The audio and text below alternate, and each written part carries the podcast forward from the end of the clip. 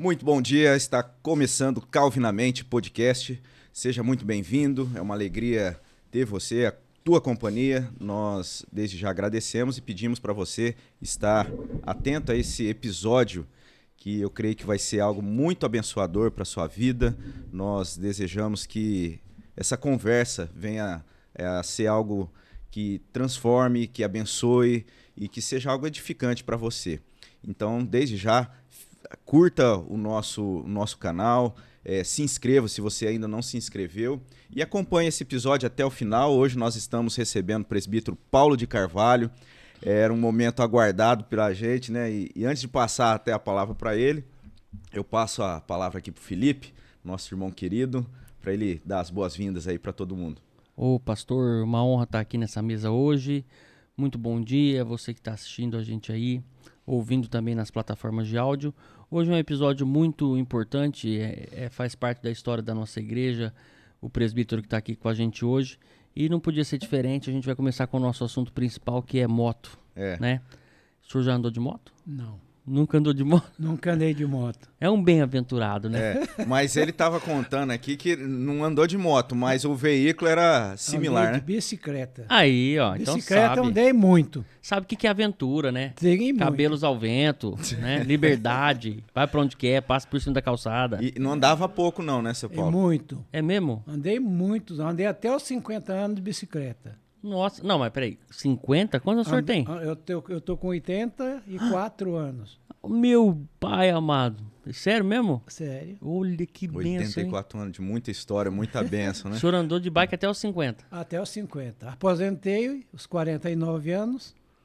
Hum. Aí parei de andar de bicicleta, comprei carro e que eu falei pro Robin, eu deveria ter continuado andando de bicicleta. Bicicleta é vida, né, seu Paulo? É, eu parei e hoje eu não ando mais. E era uma bicicleta assim de marcha, não, de alumínio. Não, de uma marcha só, de uma catraca só. É de barra marcha. forte? Minha era aquela bicicleta de corrida, que é, da, sabe, que é pneu fininho, eu ia com ela. Olha que beleza. É, Numa marcha só. Você tá uma doido. marcha só. É, antigamente tinha mesmo uma, mar- Tinha, uma dessa. É. Ela, ela era igual a barra, né? Era uma É. Monarch ou Caloi, não sei. Ma- Mas a marcha era igual a barra ali, que é o, o- não é tão pequeno na frente, nem tão grande, e atrás também não é tão pequenininho, né? Um pouquinho maior porque dá um pouco mais de Mas, velocidade. mas né? era perto, o senhor ia pro trabalho, era perto da casa do senhor. Não, eu ia lá no distrito, 10, quase 10 quilômetros.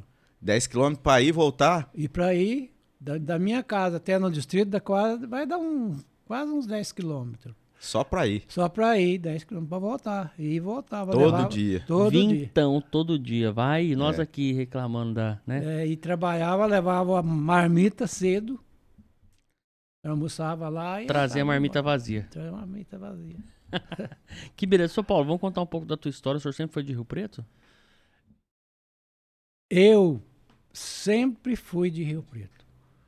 Nascido aqui? Eu sou, eu sou registrado aqui, mas sou nascido em Monte Aprazível. Hum, é aqui do lado, praticamente, É, né? é. Praticamente. E quando Deus entrou na, na vida do senhor, quando, como que foi essa sua conversão? Como é que foi? Conta pra nós aqui.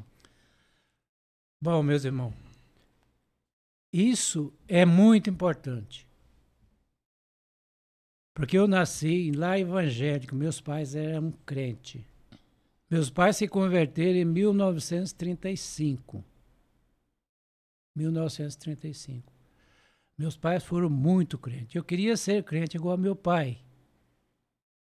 Porque meu pai foi muito crente. Estudou muito a palavra de Deus. Ele estudava muito, mas muito mesmo. E eu não sou a metade do que ele era. Mas eu, ele me criou. Felipe, você que está vindo há um ano, você vai ver uma experiência. O que, que Deus faz na vida da gente? Não é porque eu nasci no lar evangélico que eu era crente. Eu fiquei crente, me batizei e professei, eu tinha 17 anos. E minha profissão de fé e isso já na presbiteriano? não? Presbiteriano, eu sempre fui presbiteriano. Aqui Onde? mesmo, aqui em Rio Preto. Aqui nessa igreja aqui. Sempre fui. Mas o que acontece? Deus sempre teve um plano na minha vida. Deus sempre foi maravilhoso.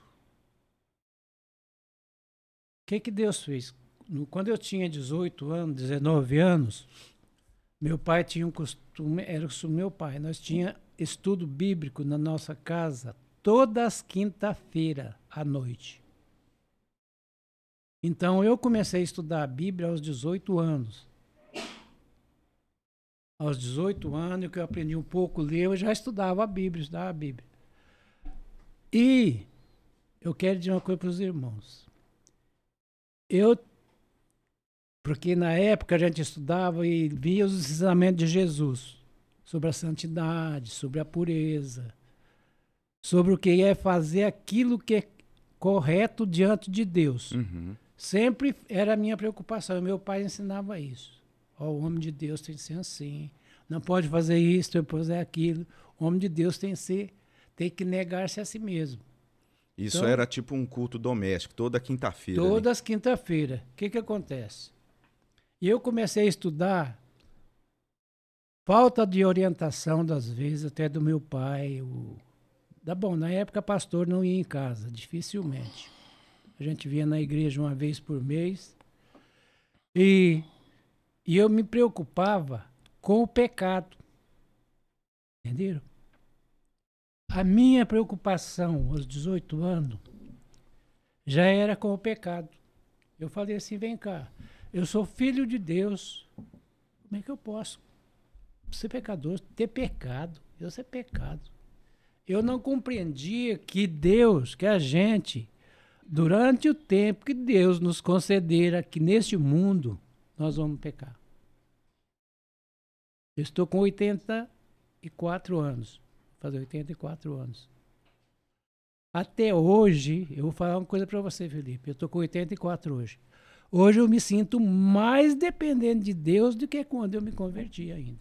Eu me dependo mais de Deus ainda hoje. E peço a Deus, Senhor, tenha misericórdia de mim, porque eu peco todo dia. Senhor, me perdoa. Então, Felipe, a gente neste mundo que são crentes da igreja, não é da igreja presbiteriana, são cristãos, a gente não pode se conformar com o pecado. Nós não podemos aceitar o pecado. Uhum. Nós não podemos concordar com o pecado. Mas, querendo ou não, o pecado está na nossa vida, porque Jesus, a Bíblia fala que nós temos a nossa vida é, do- é uma luta constante. A carne contra o espírito. A carne puxa para o lado do pecado, que é do inimigo. E o espírito lado de Deus. Então, muitas vezes a gente é deixado levar pela carne. A carne fala mais alto. Isso acontecia comigo e eu fiquei preocupado. Teve um tempo que eu falei assim, falei, não, mas eu não posso pecar. Eu não posso pecar. Orava muito. Pedia muito a Deus. Falei eu não posso pecar. Mas parece que quanto mais eu pedia, mais eu pecava. Falei, meu Deus, não dá. Isso foi muito tempo. Aí passou tempo. Teve um tempo, por exemplo, na idade minha de 22 anos, quando eu tinha 22 anos, eu me afastei um pouco da igreja. Entendeu? Falei, não dá, gente, eu sou crente, sou cristão, eu não posso viver pecando. É uma coisa que eu quero dizer para você, Felipe, é o seguinte, que eu penso, sempre eu vi na minha vida. Eu nunca baseei minha vida cristã nem na vida de pastores, nem na vida de presbíteros, nem na vida da igreja. Sempre olhei para mim e para Jesus Cristo. Isso foi meu meu alvo. Eu não tenho que olhar para o erro do meu irmão, eu tenho que a Bíblia manda eu tenho que orar, que eu já eu já passei na igreja muitas muitos problemas. Mas nunca me abalou a fé. Não, eu falei, minha fé é em Cristo. Eu tenho que orar por ele e fazer isso aí. E eu tinha uns 22 anos, e eu estava falando, eu me afastei um pouco da igreja. Deixei. Meu pai ficou muito triste. Comecei a vida e, e depois eu me casei. Casei e continuei fracassado espiritualmente. Apesar de fortalecer, continuei no fracasso. O que, que, que vai fazer assim? Eu era um homem adulto? Não. Eu era um homem desonesto? Não. Eu era um homem que... Não, eu não tinha nada disso. Mas eu sentia muito pecador. Pois é, eu não posso permanecer na igreja de Cristo, eu sendo um pecador que eu sou. E o que aconteceu? Quando chegou eu passada a idade, depois voltei para a igreja e fui na igreja e continuei indo. Aconteceu. Um dia eu, eu resolvi tomar uma decisão. Por isso que eu te falo, nunca se toma decisão errada na vida espiritual. Nunca. Isso é um conselho que eu te dou para você e para todos que estão tá me ouvindo. Não se toma decisão errada sobre a vida espiritual. Porque a gente corre risco muito sério. Em 1975, eu trabalhava na Vida Ideal, numa firma lá. Aí cheguei, o, sabe, cheguei no fundo do poço na vida espiritual. Cheguei a ponto de falar, não dá mais. O senhor não estava indo na igreja nessa época? Estava. Estava indo na igreja? Estava indo na igreja. Tinha uns pastores. Eu nunca vi falar em pastor, nunca vi falar em presbítero, nunca vi falar em irmão. O problema não era a igreja, o problema era eu. O senhor olhava para o senhor eu mesmo olhava pra e para Cristo. Eu olhava para mim e para Cristo. Eu falava, Senhor, eu não posso ver assim. Eu acho que eu já contei isso aí uma vez, eu contei no conselho, até aconteceu comigo. Eu ia indo num solão quente de bicicleta, que eu trabalhava de bicicleta nessa época ainda. Ia indo de bicicleta para Vila Ideal, num sábado, e eu falei assim, Senhor, não dá. Essa vida que estou levando, espiritualmente, membro numa, da igreja do Senhor, eu vendo assim, eu não posso viver assim. Eu estou tomando minha decisão. Uma decisão super errada. Eu falei assim, eu estou deixando. Eu falei assim com, comigo, conversando comigo com Deus. Falei, eu vou fazer o seguinte. Eu vou na igreja, vou pedir para o secretário tirar meu nome do rol de membro da igreja. Eu não vou ser mais crente. Vou largar a mão. Meus irmãos, meus irmãos que tristeza. Que decisão terrível. Aí eu continuei andando e falei, bom, então amanhã, era no sábado, falei, amanhã eu vou na igreja, eu vejo o secretário, falo para ele tirar meu nome de roda mesmo, não vou ser mais mesmo, não vou na igreja mais, eu não sirvo para nada mesmo, vou largar a mão. Vocês acreditam se quiser, mas o Espírito Santo é tremendo. O Espírito Santo é que nos conduz à vida espiritual. Aconteceu. Me veio na minha mente. Versículo que eu já não sabia. E quando Jesus. Sempre eu pensando em Jesus e na minha vida. Eu falei assim: não dá mais. Fazer o quê? Não dá. Tô, tô, tô no final. Não tem mais jeito. Aí veio na minha cabeça o seguinte. Quando Jesus falou para os apóstolos assim, que todo o povo se retiraram, Jesus falou para os apóstolos assim: vocês também querem se retirar? Pode ir. Aí Pedro falou assim: Senhor, para quem iremos nós? O Senhor tem a palavra de vida eterna. Nós temos crido que o Senhor é o Filho de Deus. Para quem iremos nós? Aí caiu no meu coração. Aí eu falei: Senhor, para onde eu vou?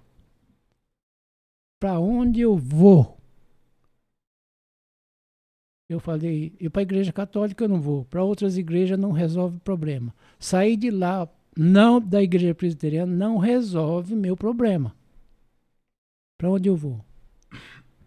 Pedi para Deus, falei, Senhor, já que o Senhor me concedeu essa graça, então me concede a bênção de eu compreender, de eu poder ter poder, de poder falar do teu nome. Eu quero falar do teu nome. Quero anunciar a tua palavra. Aí me veio aquela alegria no coração que Deus pedi perdão para o Senhor. Falei, Senhor, jamais falei para Deus, falei, Senhor, aconteça o que acontecer na minha vida, jamais eu vou, eu vou falar essas palavras que eu falei aqui. Uhum. Falar para o Senhor que eu não vou servir mal ao Senhor. Jamais.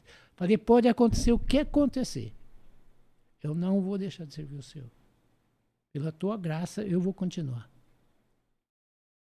E fui para o trabalho. Aí eu, Deus já me deu uma alegria no coração.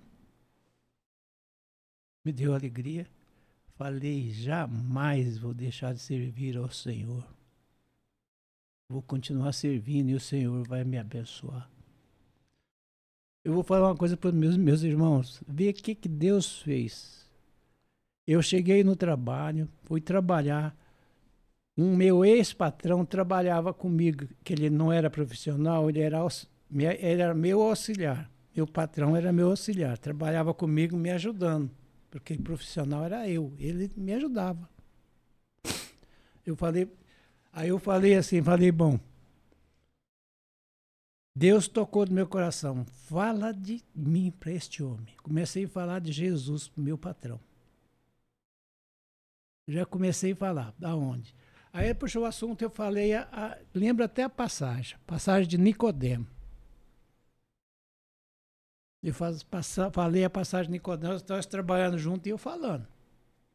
Falando, se não nascer de Jesus falou, se não nascer de novo, não pode entrar no reino do céu. Quem, quem é nascido da carne é carne, quem é nascido do espírito é espírito. Se você não nascer Nicodemo de novo, não pode entrar no reino do céu. Ele era espírita. Ele era espírito. E eu falando para ele, ele chamou Alvimar. Ele falou, Alvimar, não adianta você achar que você vai se reencarnar, vai nascer de novo, você, você vai continuar sendo pecador. O que Jesus está falando é que você precisa nascer de novo, é, é vida espiritual. Você precisa ter uma conversão, você precisa ter, mudar de vida. Conversei bastante, falei vários, aí continuei falando. Todas as vezes falava e anunciava para eles. Aí, meus irmãos, passar, o que aconteceu? Passou um ano, dois anos. Teve assembleia na igreja para eleição de diácono. A igreja não me elegeu eu como diácono. Falei, mas não é brincadeira. Esse tempo eu já estava querendo largar, agora Deus me elege como diácono. Não é possível. Na época o diácono era um finado Manuel Antônio. Uhum. Esses homens, tudo que já partiram. O irmão do Rubim, o Rubim, eles eram diáconos. Nós somos diáconos juntos. Eu falei, bom, o que Deus está fazendo é uma obra maravilhosa. Eu sei que eu sou imperfeito, eu sou inútil, mas Deus me elegeu. E nós ia todos os domingos, ali onde é a Santa Casa agora, tem aquele lugar dos, dos cão, não mexe com câncer, ali era o Hospital dos Tuberculosos. Atrás da Santa Casa? Atrás ali. da Santa Casa. Nós ia todos os domingos, às duas horas, a junta diaconal ia lá visitar eles e nós pregava a palavra lá. Aí ficamos muito tempo. Passado os dois anos que eu era diácono, houve uma eleição para presbítero. Em 1987, 88 por aí. Houve eleição para presbítero. Teve um irmão diácono, muito, já faleceu já. Ele chegou de mim, Paulo, vou te apresentar teu nome para você ser presbítero. Falei, eu? Você está brincando? Falei, você tem muito mais condições do que eu. Você está me falando para mim ser presbítero. Jamais. Não, eu vou indicar teu nome. Ele indicou meu nome. A igreja votou para mim presbítero. Falei, meu Deus do céu, eu não tenho condições de ser presbítero. Eu não tenho condições de ser presbítero. Mas, senhor, vamos lá. Era, era a mesma quantidade de presbítero que é hoje, não? Era menos. Era menos? Era a base de uns seis, sete por aí. Presbítero. A igreja era menor, bem menor, é né? Bem menor. Mas vê, a, Felipe, presta atenção, o que Deus faz, não é o que eu faço, o que Deus faz. Deus faz obra maravilhosa que a gente não entende. A gente não entende a obra de Deus, que Deus faz. Principalmente eu não entendo o que Deus fez. Elegeu o presbítero e, e fui mais de 30 anos de presbítero. Mais de 30. Teve uma eleição era o pastor, conhece o pastor Gilberto Coelho, você conhece? Está lá em, em Romênia. Na Romênia. Eu chegou tem, tem eleição, falei, pastor Gilberto, eu não, não vou concorrer à eleição, não. Ele falou, por quê? Eu falei, ah, eu sou presbítero, não tem valor nenhum. Para quê no presbítero? Presbítero precisa saber, precisa ter boa cultura, precisa saber alguma coisa. Eu sou inútil. Ele olhou para mim e falou assim, Paulo, o senhor está errado. Eu falei, por quê? Ele falou assim, o senhor está pensando uma coisa que não é. Por que o senhor não deixa Deus agir na vida do senhor? Deus fazer o que ele quer? O senhor está querendo fazer a sua vontade, parar de ser presbítero? Deixa a igreja. Se Deus não quiser, Deus não vai eleger o senhor. Se Deus quiser, Deus vai eleger o senhor. Então, meus irmãos, o que aconteceu? Eu falei a pastor, eu vou ouvir a palavra do Senhor. Eu vou concorrer, então. Põe meu nome. 85% votaram em mim. Aí terminou, ele bateu nas minhas costas, falou: Seu Paulo, o que eu te falei?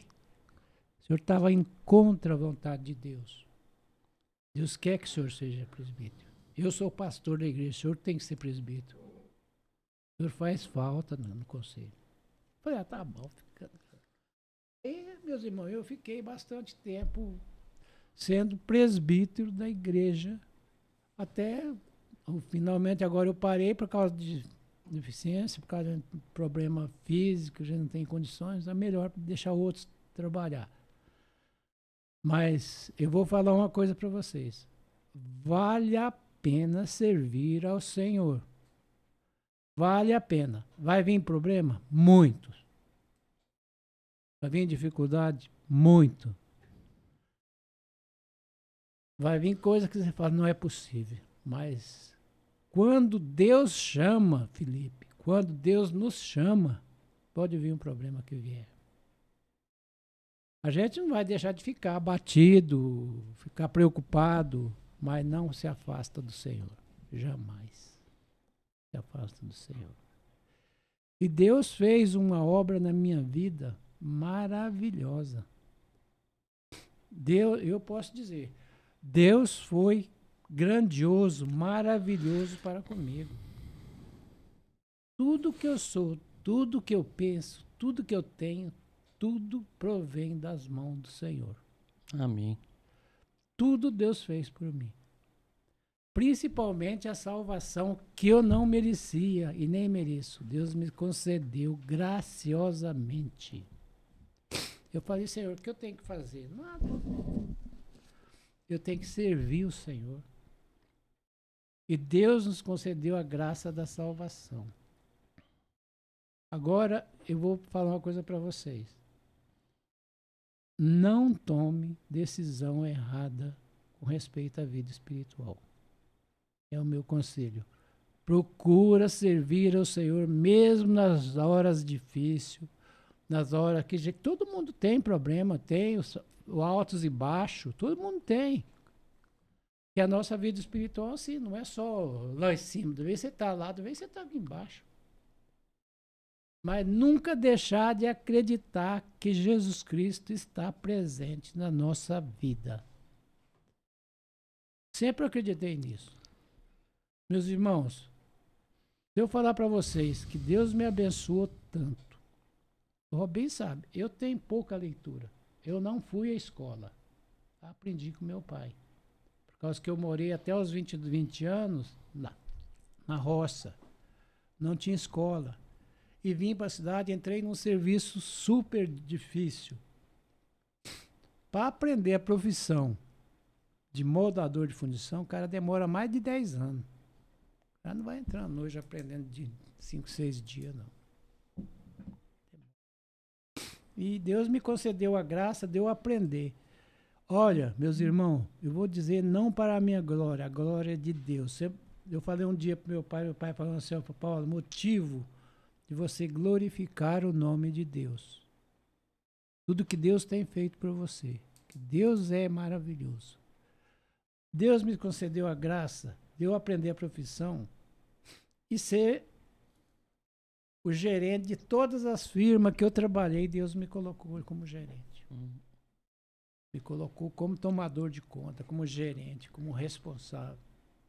Por quê? Minha sabedoria? Não. Porque Deus estava comigo. Quem dava sabedoria era Deus. Porque eu não tinha sabedoria. Mas Deus me concedeu a sabedoria. Agora eu vou falar uma coisa para os irmãos.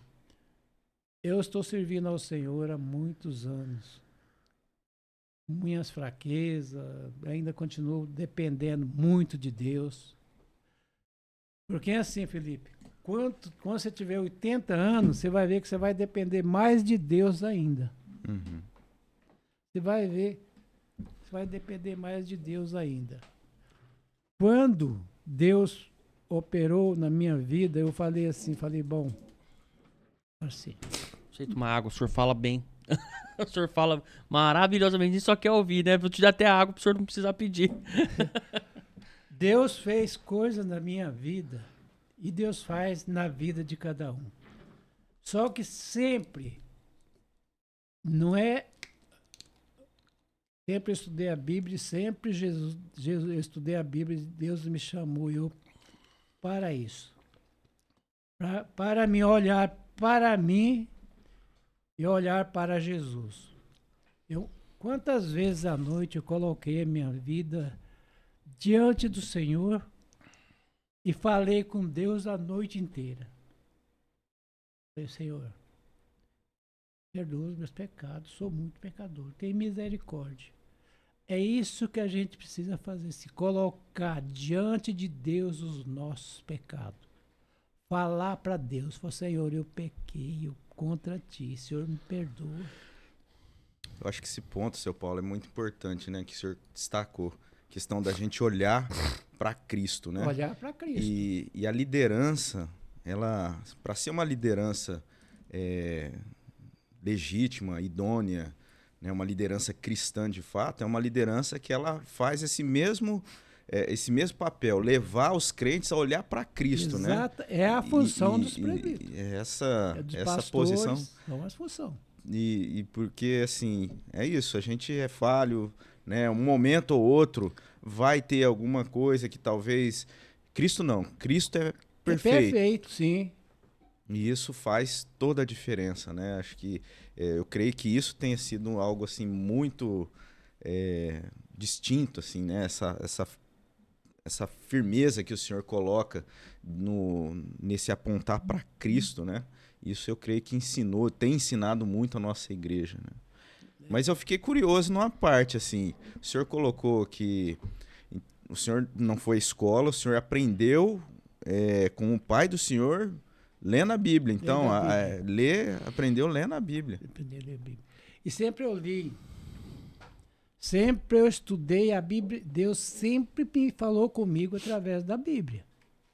Isso eu sinto quando eu converso, leio a Bíblia, sinto que Deus está falando comigo. Quando eu já li muito isso que me chama a atenção. Que me preocupa até hoje. Uhum. É o seguinte: Jesus falou assim: Vós sois a luz do mundo. Não se pode acender uma candeia e colocar debaixo do velador. Mas tem que pôr para que seja aparente. Meus irmãos, isso é a minha preocupação. A gente tem que ser transparente no mundo que somos cristãos.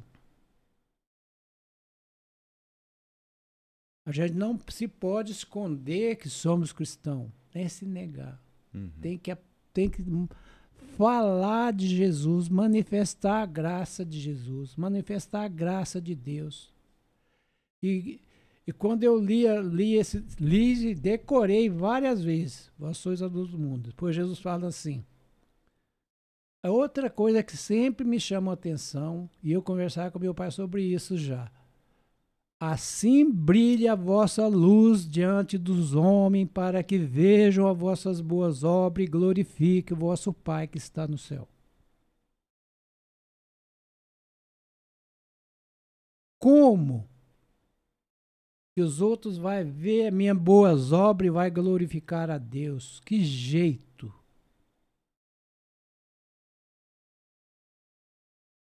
A maneira que eu vejo, que eu entendo nas Escrituras, que Deus vai ser glorificado na minha vida, é quando eu falo do Evangelho, falo de Jesus, faço as, algumas boas obras, algumas coisas. Não é por isso que tem valor que faço. Deus é glorificado através. Quando uma pessoa falar, por exemplo, de você, fala assim: o pastor Robinho é excelente, excelente pregador, ele não está elogiando você. Uhum. Ele está glorificando a Deus. Então, quando a pessoa falava assim, nosso Paulo é excelente, é isso, eu não tomava para minha glória. Falei, Senhor, o Senhor está sendo glorificado. Deus é glorificado através das nossas atitudes, através dos nossos atos, daquilo que nós praticamos. Deus é glorificado através disso aí. Quando as pessoas falam, falam assim, ó, oh, essas pessoas é um cristão. Essa pessoa é excelente. Ele não está elogiando, ele está glorificando a Deus. Eu tenho que ver isso na vida. Que é diferente, né, seu Paulo, de é, as pessoas entenderem que é por conta das boas obras é que, que, ela vai, vai não, ser salva. Nenhuma. É somente a graça, né? E, e as boas obras é para glorificar a Deus, né, pra que nos salvou. Para glorificar a Deus que nos salvou. E tem outra coisa que eu quero dizer para os irmãos. Passado, vê o que, que Deus faz. Quando eu falei no começo que eu falei para meus patrão a respeito da, de Jesus, uhum. que aquilo, tudo, surtiu grandes efeitos. Surtiu grandes efeitos. Eu fiquei maravilhado. Falei, Senhor, como pode? O Senhor é maravilhoso. Passado 25 25. Eu que eu trabalhei 21 anos com eles. Mais ou menos passados uns 25 anos, que eu saí de lá, em 1991 eu saí da fundição. Parei, uhum. aposentei e saí. Olha o que, que Deus fez. Aquela conversa que eu tive com ele, com o meu ex-patrão, que era espírita, surgiu efeito 25 anos depois. Por quê? Tinham um, que são grandes empresários, meus pais são grandes empresários. E lá no distrito tem uma firma de um grande empresário que chama Francisco Montanha. Era dono da Semar. Meu irmão, presta atenção o que Deus faz. Aquele homem perguntou para o Alvimar, assim, que era para outro empresário, que era uhum. meu ex-patrão. Falou: eu, eu precisava conversar com uma pessoa que conhecesse a Bíblia, que fosse pessoas honestas, pessoas que pudessem acreditar. Falou para o meu ex-patrão. Aí ele, ele falou assim: porque aqui na minha firma eu tenho pessoas que são crentes tem, já tem visto pastor, mas eu não quero conversar com o pastor. Eu quero conversar com uma pessoa que vem, que tenha referência. Uhum. Que tenha pessoa que eu acredito que se você me fala. Alvimar falou, falou para ele assim, falou, olha, Trabalhou comigo um funcionário. É o único que eu vou te apresentar. Ele vai te falar de Jesus, falar da Bíblia para você, você pode acreditar. Falou para o Antônio. Doutor Antônio tinha, doutor Antônio tinha quatro diplomas de, de tantas coisas. Era um homem cheio de sabedoria. Ele falou assim, ele chama Paulo de Carvalho. Você vai lá, ele está na PR Metais, assim, assim, liga para ele, ele vai conversar com você, você vai se sentir bem. Eu tô, eu tô na firma trabalhando, quando ele lá para as três horas, toca o telefone. Eu atendo, é a, a, que é a secretária do doutor Antônio Montanha. Falei, eu nem conheço esse homem. Falei, a respeito do que? Serviço, o que que é? Não, não. Ele lhe mandou ligar para o senhor pedir para o senhor, por favor, para o senhor vir aqui na firma conversar com ele. E eu falei, porque quem indicou? Ele falou assim, ó, o Alvimar da Fer Bronze indicou o senhor. Uhum. Para o senhor vir aqui. Eu falei, eu quando ela falou assim, ah, é, é, aí eu conversei com ela, ela falou assim, ah, ele quer que o senhor fala da Bíblia para ele. Olha só, o senhor, a prim, princípio, achou que fosse é, um trabalho, alguma coisa profissional, é, né? porque é profissional. Ele falou, eu, é, ele falou, é, porque o Alvi, o Dóvio falou assim, o senhor Alvimar falou muito bem do senhor. É. Falou que o senhor conhece muito a Bíblia, que o senhor conhece a palavra. e ele garantiu o senhor, doutor Antônio importância do testemunho, né? Aí eu falei assim: olha, meus irmãos, pensa nisso. Meu coração chegou a tremer. Falou, meu Deus, um homem super culto. Um homem, um empresário de grande nome e renome. Agora eu vou lá simples falar para esse homem. O que, que eu vou falar? Meu Deus, fiquei tempo e pensei e orei ao Senhor. Falei, Senhor, eu não posso negar de falar do senhor. Mas eu quero que o senhor vá comigo. Se o senhor for comigo, eu vou. Se for para mim sozinho, o senhor não deixa eu ir, não. Porque eu sou um fracasso. Aí o que, que Deus fez? Aí tomei banho, ajeitei, troquei e fui. Peguei o meu carro, tinha um carro, um, um golzinho verde na época peguei o golzinho. Vou lá pro distrito. Cheguei no distrito, tem a, a Kelly que fabrica torneira de lado, uhum. do lado assim era eles. Olha, meus irmãos, eu cheguei debaixo de uma árvore, parei o carro. Falei, Senhor, não vai dar. Não vai dar. Eu vou precisar voltar. Eu pedi desculpa, ligar para ele pedir desculpa, não vai dar para mim. Eu sem saber. Se o, se o senhor não me der uma confiança de que o senhor está comigo, eu não vou. Chorei na presença do Senhor, falei, Senhor, não vou, se o senhor não for comigo, eu não vou. Aí depois me deu aquela alegria assim, levantei a cabeça do volante e falei, Senhor, o Senhor falou que estaria comigo em todos os dias até a consumação do século. O Senhor está comigo. Eu vou lá. Meu irmão, presta atenção, vê o que, que Deus faz. Deus é tremendo.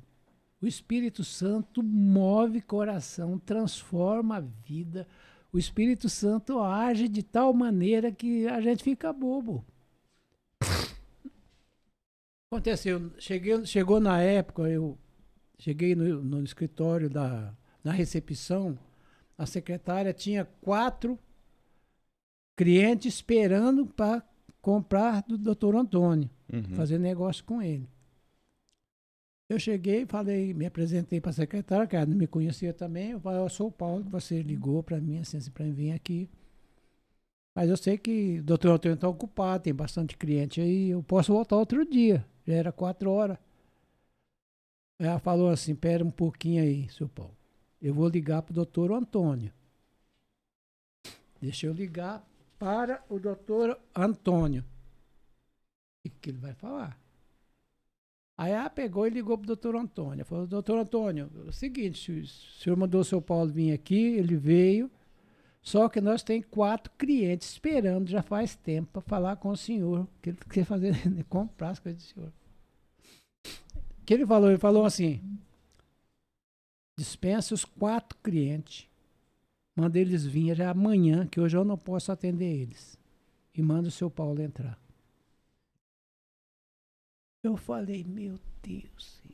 Eu falei, falei, aí eu já não estava com medo demais, porque eu, eu, eu, não, eu não estava acreditando em mim. Deus já foi trabalhando no coração do Senhor, dando confiança. Eu não estava acreditando em mim. Falei assim, eu sei que o Espírito Santo, que Deus vai falar através de mim. Eu não vou falar nada, eu não tenho sabedoria, mas Deus vai falar. Cheguei lá, cumprimentei ele, o doutor Antônio, ele falou, tudo bem, tudo bem, vai lá o escritório dele cheio de imagens de todo lado, imagem de sei do que, imagem de. Eu fiz de. Eu nem olhei para as imagens. Falei, vou falar. Meus irmãos, uma hora conversando, Deus me concedeu a graça de eu conversar com aquele homem por uma hora, falar de Jesus. Falar de Jesus. Levei a Bíblia, estudei a Bíblia com ele. Ele falou assim, Sr. Paulo, bem que o Alvimar me falou, foi bom o senhor vir aqui. Me acalmou o coração, me acalmou minha vida. Ele falou assim: agora eu compreendi que não é riqueza que traz felicidade. Eu falei: não é, não, doutor Antônio. Quem traz felicidade para o nosso coração é Cristo. Jesus é que nos dá felicidade. Eu falei: dinheiro é bom, mas não traz felicidade para a alma. O senhor precisa ser feliz na alma, o senhor precisa Aí eu falei para ele: o senhor precisa aceitar Jesus como Senhor e Salvador da tua vida. O senhor precisa acreditar nisso. Eu falei: eu vim aqui, fui chamado para te falar a verdade. Eu vim aqui falar a verdade. Se o senhor quer falar, ouvir a verdade, é isso aí. O senhor precisa aceitar Jesus.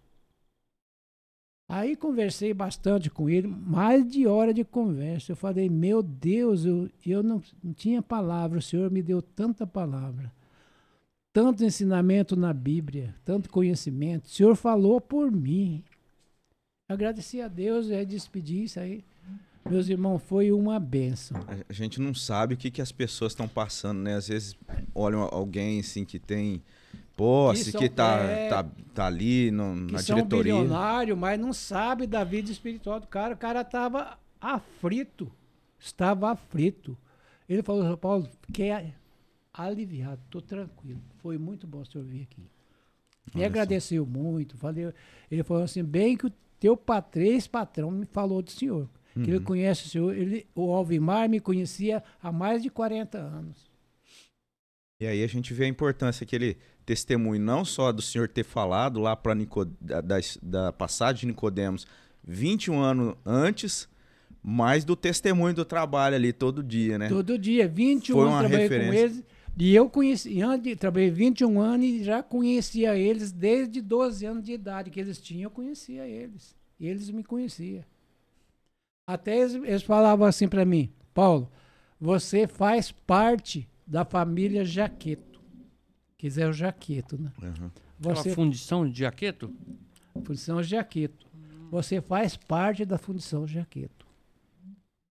Falei, por quê? Porque você, nós somos criados juntos. Você, nós te conhecemos desde moleque. Você, toda vez nós conhecemos vocês. A gente sabe o que, que você é.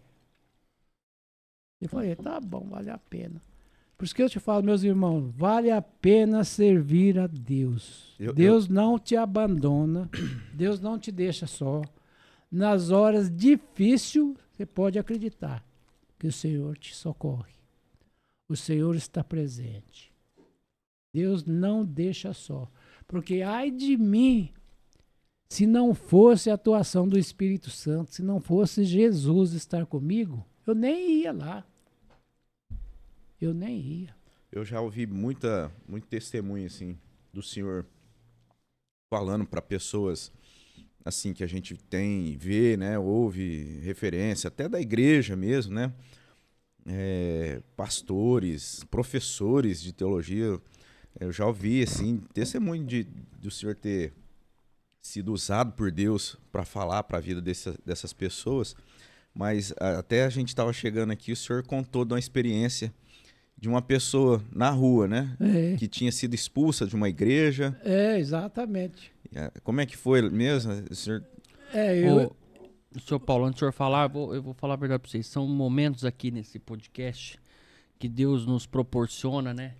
Pela glória de Deus, a gente É. tá aqui. A gente se vê privilegiado de estar tomando aqui, né? um café, escutando, escutando os testemunhos da vida de uma pessoa que já viveu em Cristo e ainda vive, é, né? Isso é, é maravilhoso, gente. Vocês não têm noção do que é isso, o privilégio para nós estar aqui. E a gente poder passar isso para quem tá em casa. Eu tô, eu, isso é a felicidade, porque a gente, às vezes, o, o cristão, às vezes o ser humano só lembra de Deus nas horas difíceis. sim, E esse momento aqui é o momento de agradecer que são as, a Deus, a- as partes felizes da nossa vida, por com pequenas coisas assim, de conversar com uma pessoa que, que tem vários testemunhos, várias, várias situações aí que Deus mostrou que era presente na sua vida. Então isso aqui pra mim, para nós assim, pra mim, para mim, eu falo de mim. Eu acho que acredito que seja o Robson também. Essa é a parte feliz de ser crente. É. a parte boa. A gente tá aqui sentindo uma, uma felicidade. Eu tô até arrepiado de falar, mas é uma felicidade de, sabe? Essa é a parte feliz de, de, de ser completo, de Deus estar na nossa vida. Sabe, eu tinha a sensação antes de, de- da conversão que sempre eu esperava uma viagem, sempre esperava, sabe, as coisas materiais, sempre esperava dar certo um negócio, sempre esperava comprar um carro, sempre pra ser feliz.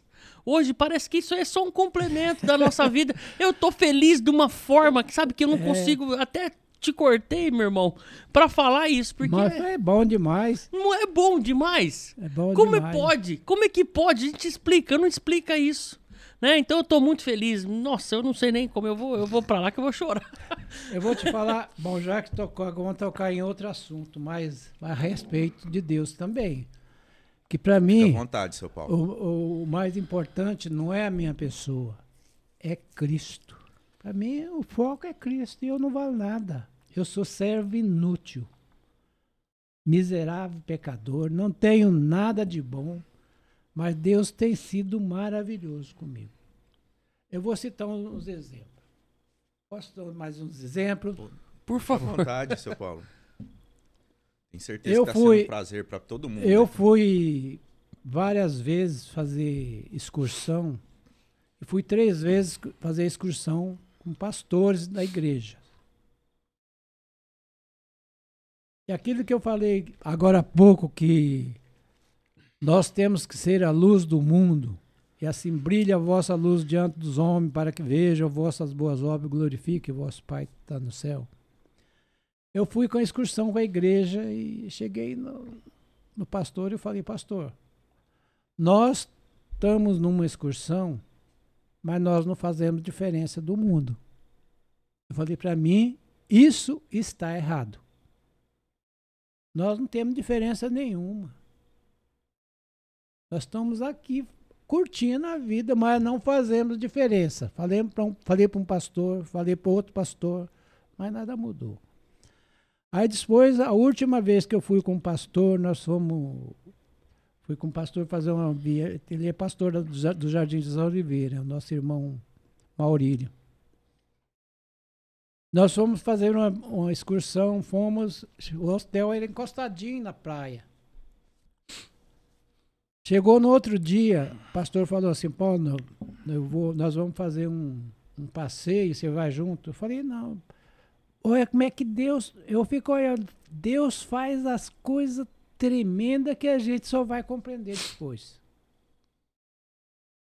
Eu nunca peguei gripe. Cheguei, eu ta- eu estava resfriado. Falei, pastor, eu não vou porque eu estou resfriado. Aqui. Tá bom. Eles foram viajar, passear, e ficou eu e a esposa lá. Eu sempre tive um costume de levantar cedo, bem cedo, sair para a praia, olhar o nascer do sol e ver as coisas e, e glorificar a Deus. E eu saí. Eu saí e fui andar pela praia. Vocês vê, meus irmãos, o que, que Deus faz. A que que Deus faz. Deus é tremendo. A praia eu lembro como fosse hoje. Praia assim, assim tinha, na virada assim, tinha um trilho que passava, assim, tinha um mar, tinha um trilho que passava à beira da praia e, e as águas da, do mar vinham assim, aquela água branquinha, clarinha, cristalina. Eu andei mais ou menos uma distância longe, cheguei no meio do mato e cheguei assim, vi uma grande pedra. E falei, falei, eu que vou sentar naquela pedra lá. Tô olhando o sol, já era quase nove horas da manhã. Falei, vou ficar olhando aqui, quero ver aquilo, contemplar aquilo que Deus fez. Era meu objetivo. Eu falei, eu quero visualizar e ver aquilo que Deus fez. O que, que Deus faz. E sentei na pedra e comecei a olhar pelas rochas, pelo mar, por todas aquelas coisas maravilhosas que Deus fez. Falei, Senhor, o Senhor é tremendo. Cada coisa maravilhosa que o Senhor fez. O Senhor criou o céu, criou a terra, criou todas as coisas. O Senhor criou o homem, a tua imagem, a tua semelhança. E nós pecamos contra o Senhor. O Senhor é maravilhoso demais. O Senhor é bondoso demais. Olha que poder o Senhor tem de fazer todas essas obras. Eu conversando com Deus na pedra sozinho. Passado um pouco, uns tempos, já fazia mais ou menos quase uma hora que eu estava sentado na pedra, curtindo um solzinho, vendo o mar, vendo, conversando com Deus a respeito das grandes obras que Deus tinha feito. Uhum me aparece um casal com dois filhos, dois meninos. Conversou, falou bom dia, falei bom dia, tudo bem. Falei, oh, que bom que vocês veem. Vê que lugar delicioso para teus filhos brincar aqui. Olha que água cristalina, não tem perigo. Falei para eles, teus filhos brincar aqui seria é muito bom. Eles falaram, nós podemos sentar aí na pedra que o senhor? Eu falei, com muito prazer, pode sentar. Meus irmãos, sentei e eu comecei a falar da criação de Deus para aquele casal. Eu não deixei passar. Falei, falei, eu já estava conversando com Deus. Falei, eu não vou deixar de falar para eles. Deus mandou eles vir aqui, eles vão ouvir. Falei de Deus, da criação de Gênesis. Comecei a falar de Gênesis, da criação de Deus. Falei, Deus criou isso, Deus fez isso. E aquele casal ficou ali me escutando, me ouvindo. Ele falou, perguntou meu nome, eu falei meu nome para ele, ele falou assim, olha, foi muito bom a gente estar tá sentado aqui conversando com o senhor. Foi muito bom. Eu falei para eles assim, falei assim, ó, o bom mesmo, eu expliquei para eles assim, o bom mesmo é se vocês conhecessem a Jesus. Conhecer eu é fácil. Agora, conhecer Jesus, Jesus é Senhor é Jesus é que construiu todas essas coisas que foi feita pela mão do Senhor Jesus. Senhor Jesus falou que sem ele nada do que foi feito se fez. Ele fez todas as coisas. Eu falei assim, então eu estou sentado aqui meditando e vendo aquilo que Deus fez através do Senhor Jesus. Eu falei assim, vocês precisam, vocês são um casal novos, têm os filhos pequenos, vocês aceitarem o Senhor Jesus, vocês acreditar que o Senhor Jesus é o Senhor da tua vida. Vocês precisam pensar nisso. Que Deus nos fez, Deus fez todas essas maravilhas, mas a coisa mais maravilhosa que Deus fez para mim e faz para o ser humano é nos conceder a graça da salvação. Falei para eles. Deus nos concede a graça da salvação. Salvação não depende, falei assim, você não precisa pagar nada, você não tem como pagar. Salvação é graça de Deus. Falei para eles. Salvação é graça de Deus e vocês vão ser abençoados por Deus se vocês aceitarem a Cristo como Senhor e Salvador das vossas vidas. Eu falei para mim, eu falei para eles, eles estavam embora, eu falei para eles, foi um grande prazer vocês virem aqui. Mas eu aconselho vocês, Chega, eles eram de São Paulo. Só assim, vocês chegam lá, procuram uma igreja presbiteriana. Eu tenho muitas igrejas, mas eu indico a igreja presbiteriana. Procura a igreja presbiteriana e vocês vão ouvir a palavra lá. Meus irmãos, eles foram, agradeceram. Eu falei assim, Senhor, o Senhor me concedeu a graça de eu ficar resfriado. Eu já sarei do resfriado. O Senhor já curou o resfriado. O Senhor concedeu a graça desse casal vir aqui para mim falar de, do Senhor Jesus para essas pessoas. Por isso que eu falo, meus irmãos, Deus nos usa quando e da maneira que Ele quer usar. Amém. Deus não depende de mim, nunca dependeu de mim. Deus não. Eu dependo muito de Deus, mas Deus nunca depende de mim. Porque Deus tem, eu falo para Deus, Senhor, tem tantas pessoas muito superior a mim. O Senhor me chamou a mim? Tá bom. Mas Deus tem feito coisas maravilhosas que eu falo, falo para os irmãos. Vale a pena servir ao Senhor. Não deixa de servir ao Senhor. Num passeio, né? Aí ficar resfriado, o senhor podia ter ficado Em casa, É, ficado chateado. Em casa, é, assim, Chateado ah, que não podia- foi passear com os é, irmãos. não né? foi passear, não fui no passeio, voltei. Fiquei mais feliz. Aí o pastor Maurício chegou, eu contei para ele, pastor, Deus fez isso. Ele falou, graças a Deus. Deus fez isso. Um irmão sentou aí no- nessa cadeira aí, uma vez ele falou que a gente não, não tá na- nos lugares por acaso. A gente Não. foi enviado, A gente foi enviado, é chamado. né? Foi enviado, tá ali e quando a gente entende isso e leva a palavra do Senhor, tudo se, se concretiza, se clareia na nossa vida, né, Rob? É, a gente tem que ter essa noção de, de, um, de ser é, uma bênção isso, né? É um privilégio, né? Faz- não é por mérito próprio, é Não, graça a de graça Deus, de é, Deus. é a bondade de Deus. E ali, seu Paulo, nessa situação, igual eu falei, podia estar chateado, ficar ali murmurando, né? de não É, ter eu não tô passeado. resfriado, eu, eu paguei, eu não vou glorificar passear. Deus. É. E Sentei Deus lá. usou. Falei, vou glorificar Deus, vou conversar com Deus aqui. Deus usou ali, foi uma benção. Para mim foi muito maravilhoso. Mas eu, eu achei interessante aquele outro exemplo que o seu Paulo deu, que é, até a gente mudou ali a, a história, mas foi que o senhor estava na casa do senhor, né? Sentado ali, num momento ali que. Ah, é. Aí eu vou e- contar isso aí. Eu cortei, desculpa aquela hora. Não, mas aí também foi, mas valeu a pena, porque é outra história, são muitas, né, seu São Paulo? E- muitas, é. Graças a Deus. Mas foi algo assim também, né? O senhor contou rápido assim antes da gente começar.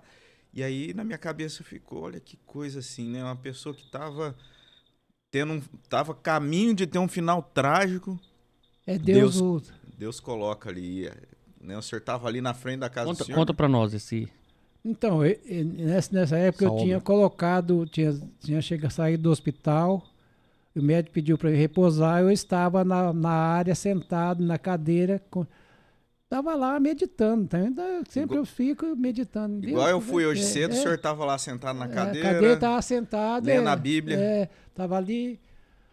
Quando eu vi aparecer um homem muito bem vestido, um homem de boa aparência, ele chegou para mim, cumprimentou, cumprimentei ele.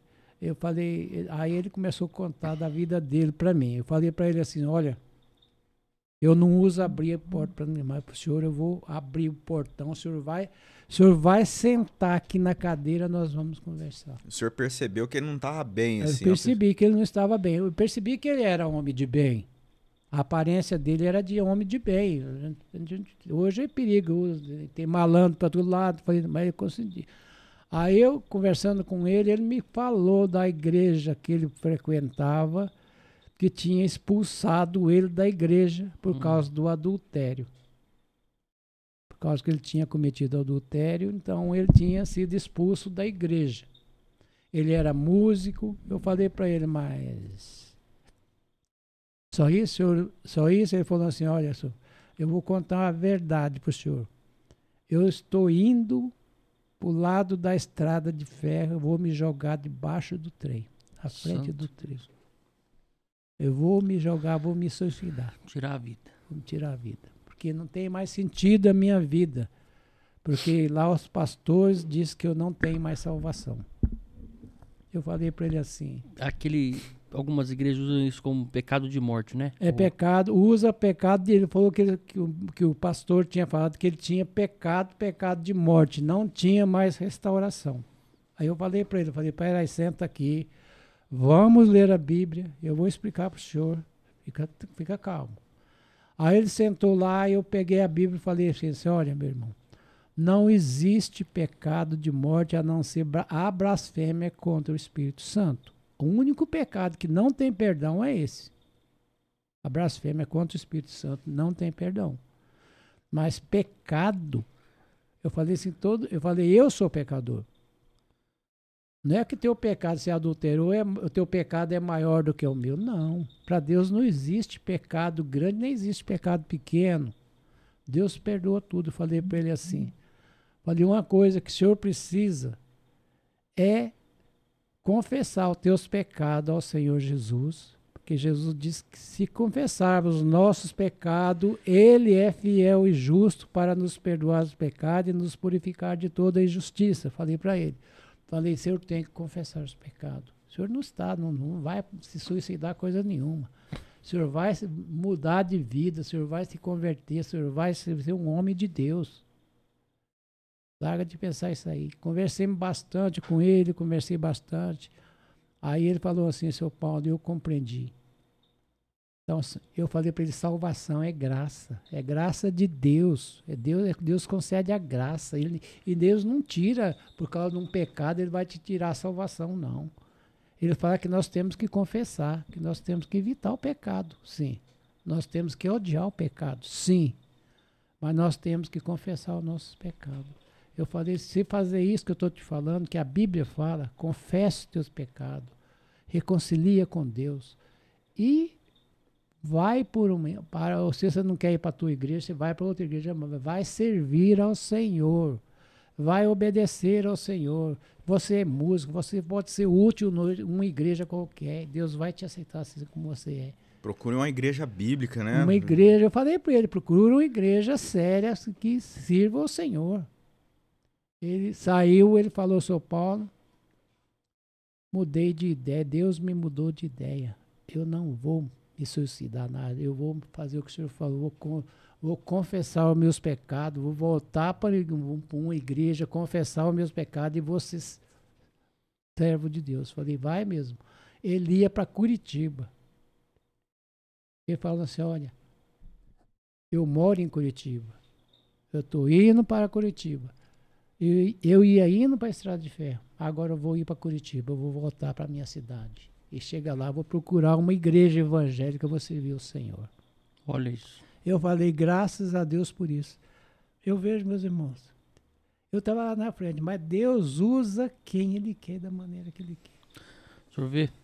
E nesse, nesse, nesse momento, exatamente, a gente vê que, assim, depois que ele pecou, foi permissão de Deus o senhor aparecer na vida dele. Ele, ele e, passou e, na frente da minha casa. É, e às vezes é, é Deus usa quem menos a gente espera para nos dar salvação e mostrar uma igreja bíblica, talvez, é, pro, né, para a pessoa. É. é Porque se, se a igreja que expulsou ele. Ele não vai voltar para lá é. mais. E não, isso a igreja. Ele não é nem aceito, eu acho, né? É, não, não é.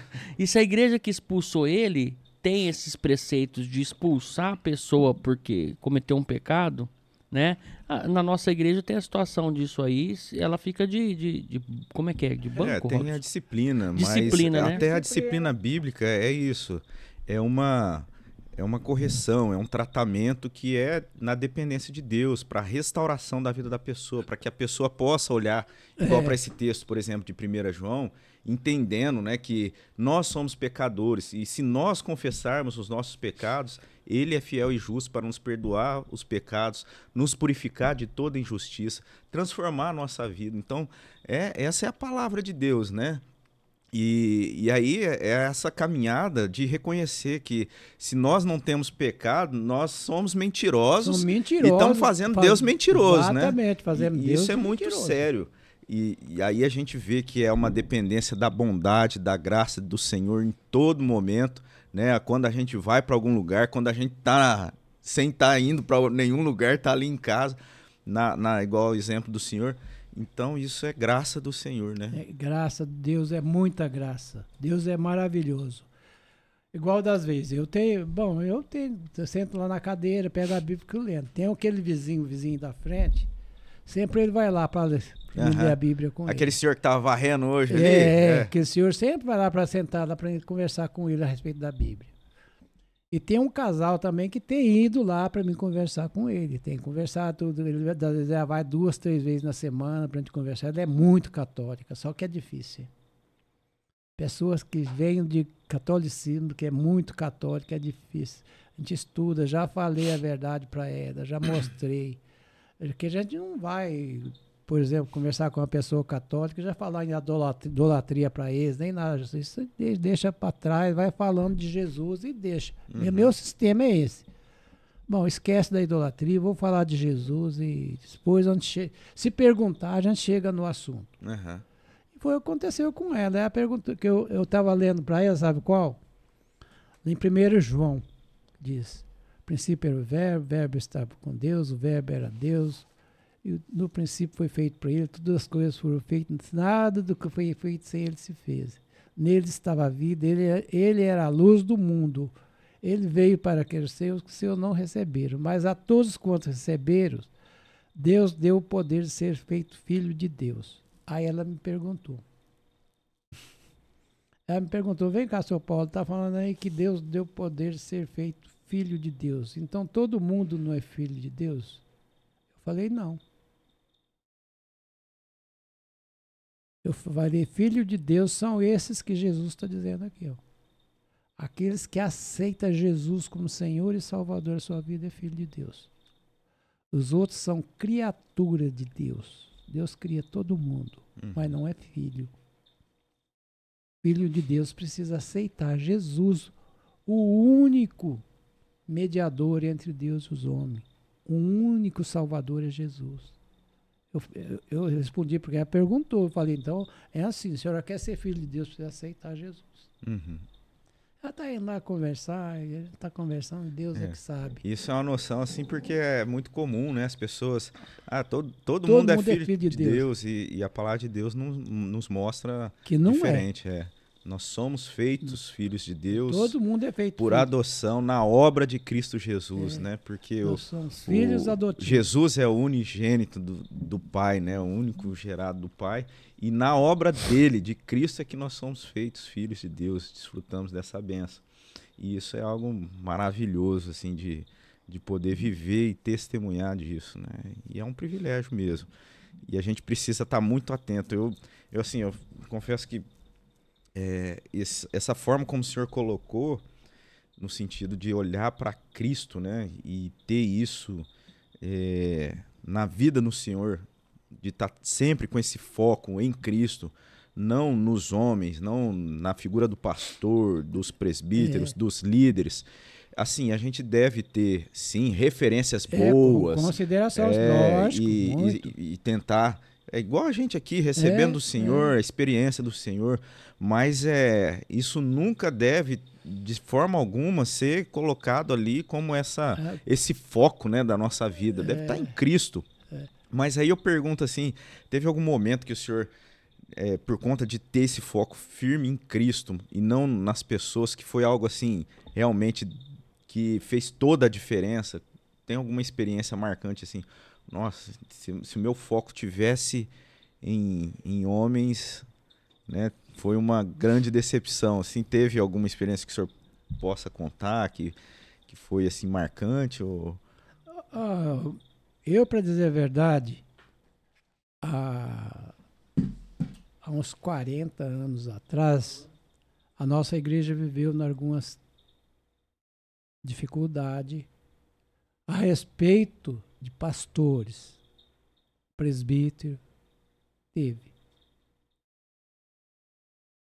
Teve pastores que adulterou, teve esposa de pastores que adulterou, teve presbítero que adulterou, Graça, eu dou graças a Deus, que eu já falei isso para pastora. De 30 anos para cá, a igreja melhorou muito. Deus melhorou muito a igreja. Uhum. Deus transformou muito a igreja. A igreja ainda é falha, hoje é. Mas não se pode nem comparar com há 30 anos atrás. Deus tem abençoado de uma e forma muito rica, né? maravilhoso. Né? Vocês que eu vou, vou falar mais longe disso pensar em glória para mim que não, eu já falei eu sou uhum. servo inútil miserável pecador não estou nada que Deus tem feito é Deus que tem feito a nossa igreja tinha uma mulher analfabeta uma velha uma senhora de idade e sentava sempre do lado onde o Moisés senta ali, o presbítero Moisés Para quem, quem chega ali do lado é, direito é, ali. Né? Sentava, só, senta só, ali. Só para saber, o senhor tem o seu lugar também na, na igreja? Porque eu já peguei o meu. Eu, eu para ser sincero, ah. eu não tenho. É mesmo? Olha que benção, tá vendo? não, brincadeira, seu Paulo. A gente brinca com isso, mas. É, é que às vezes é um costume, né? Você chega costume, ali. a gente eu, eu já- já reparei, eu também não era muito. Agora eu vejo, minha esposa, ela, quando ela chega ali, eu já vejo que é. Acho que ela nem percebe, já chega e, e já Tum. para. É, já senta ali. E. É regiões Agora da tem igreja, algumas né? pessoas que. É, Tem pessoas que, que, nossa, parece que tá em outra igreja quando senta do outro lado. é né? a pessoa se Não, eu, pra mim, não tenho assim, preferência. bom, né? Tanto você lá na frente, como você lá atrás. Para mim, eu tô. O meu foco de ir na igreja é para adoração a Deus. Eu, Essa tem que ser a preocupação, né? Não É sempre importa eu o vou lugar. adorar a Deus. Ou você sentou lá na frente, ou lá atrás, onde dá certo eu sento. Eu Em vou lá, pé, se for em o caso. pé, Peraí, casa, você viu- adoração a Deus. Você viu, Natália, então? Olha, Brincadeira. Natália é minha esposa. Não, mas brincadeira, seu Paulo. Olha, você vê a diferença É. do, de uma pessoa que está chegando, está conhecendo a graça, né? conhecendo ali o, o que é ser um convertido, e uma pessoa que já está ali quantos anos, né? A vida toda. Ah, né? ah, é. Eu, O- eu vou chegar lá, seu, seu Paulo. Robinho, a respeito do acho que de 40 anos atrás, eu acho que não é bom eu falar. Eu Não, prefiro pô, deixar para trás, não, é não, não vai Não, mas edificar. agora o senhor é, mudou de uma forma bem é, produtiva, que é isso, chegar na igreja com essa preocupação, né? De adorar a Deus. não- Adorar a Deus. Não, não importar ali o lugar, isso aí já é algo que, que vai edificar muito. É, Muita gente, né? Às vezes tem uma preocupação e, e a gente ter a maior preocupação nossa, se não no lugar que a gente vai sentar ali, mas a principal deve ser Adoração a adorar É. Deus, a única coisa. Agora, eu sei que eu, eu acho que eu estou falando muito, né? Devia Não. parar um pouco. não. Eu teria de- eu que contar para os irmãos mais alguma coisa. Uhum. Não para a minha glória, para a glorificação do nome de Deus. Ainda hoje mesmo eu conversar com Deus, falei, Senhor, jamais eu quero que alguém me elogie, eu quero que elogie o Senhor. Glorifique o nome do Senhor. Se o Senhor me usar, eu vou falar para glorificação do nome do Senhor. Eu não quero glória para mim, não quero nada, eu não mereço nada. O que eu mereço por mim mesmo é a condenação. O Senhor me concedeu a graça da salvação. Estou aí. E o que, que eu penso, o que, que eu quero dizer para os irmãos? Robin, por favor, abre em Jó capítulo 42, no finalzinho. Eu vou ler um, um versículo só. Eu quero, eu, eu quero mostrar. Não é que eu vou explicar para os irmãos nada de sair nada, é, é, tem na minha vida, entendeu? Tem que ler. Jó? Jó 42, deixa eu achar aqui. Hum.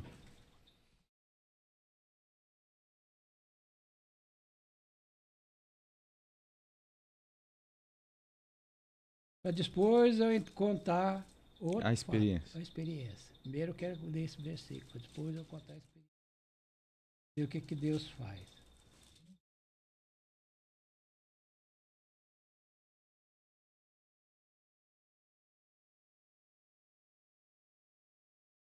Jó 42, versículos 5 e 6. Pode ler. Eu te conhecia só de ouvir, mas agora os meus olhos te veem. Por isso, me abomino e me arrependo no pó e na cinza. Eu já li muito isso aí, já li na minha vida. Já ouviu Deus? Agora meus olhos te veem. E- Mas ele viu Deus. Ele viu a manifestação da, da Jó, obra dele. a Bíblia fala em Evangelho de João, capítulo 1, eu acho que versículo 6 ou 7, que ninguém viu Viu. a Deus. Ninguém viu a Deus. Um ser humano nenhum viu a Uhum. Deus. Então o que eu vejo aí, Jó viu a Deus, viu o poder de. Primeiro, já, ele já viu o poder de Deus, mas depois da manifestação de Deus para Jó, que Deus faz 70 perguntas para Jó, e Jó não responde nenhuma. Deus, Jó viu o poder grandioso de Deus depois daquele já cria que ele viu que Deus se manifestou a ele, não é que ele viu Deus, ele viu a majestade de Deus, ele viu a grandiosidade de Deus, ele viu o poder de Deus, ele viu a soberania de Deus. Por isso que ele fala, ele viu, meus olhos agora te vê. Uhum. Agora meus olhos te vê realmente aquilo que o Senhor é. Isso eu quero falar para os irmãos, porque eu vejo assim, interpreto assim. Ele viu o poder, ele não viu Deus, ele viu o poder de Deus, ele viu a manifestação de Deus, ele viu a glória de Deus, ele viu a soberania de Deus, ele viu o poder de Deus. Então ele falou assim: meus agora, primeiro eu te conhecia só de ouvir, agora meus olhos te veem. Ele, ele faz aqui uma progressão, né? É. Ele, ele tinha um nível de conhecimento Tinha de um Deus nível, aí passou e agora passou nível. um outro nível Outro mais nível mais profundo, forte, mais né? profundo.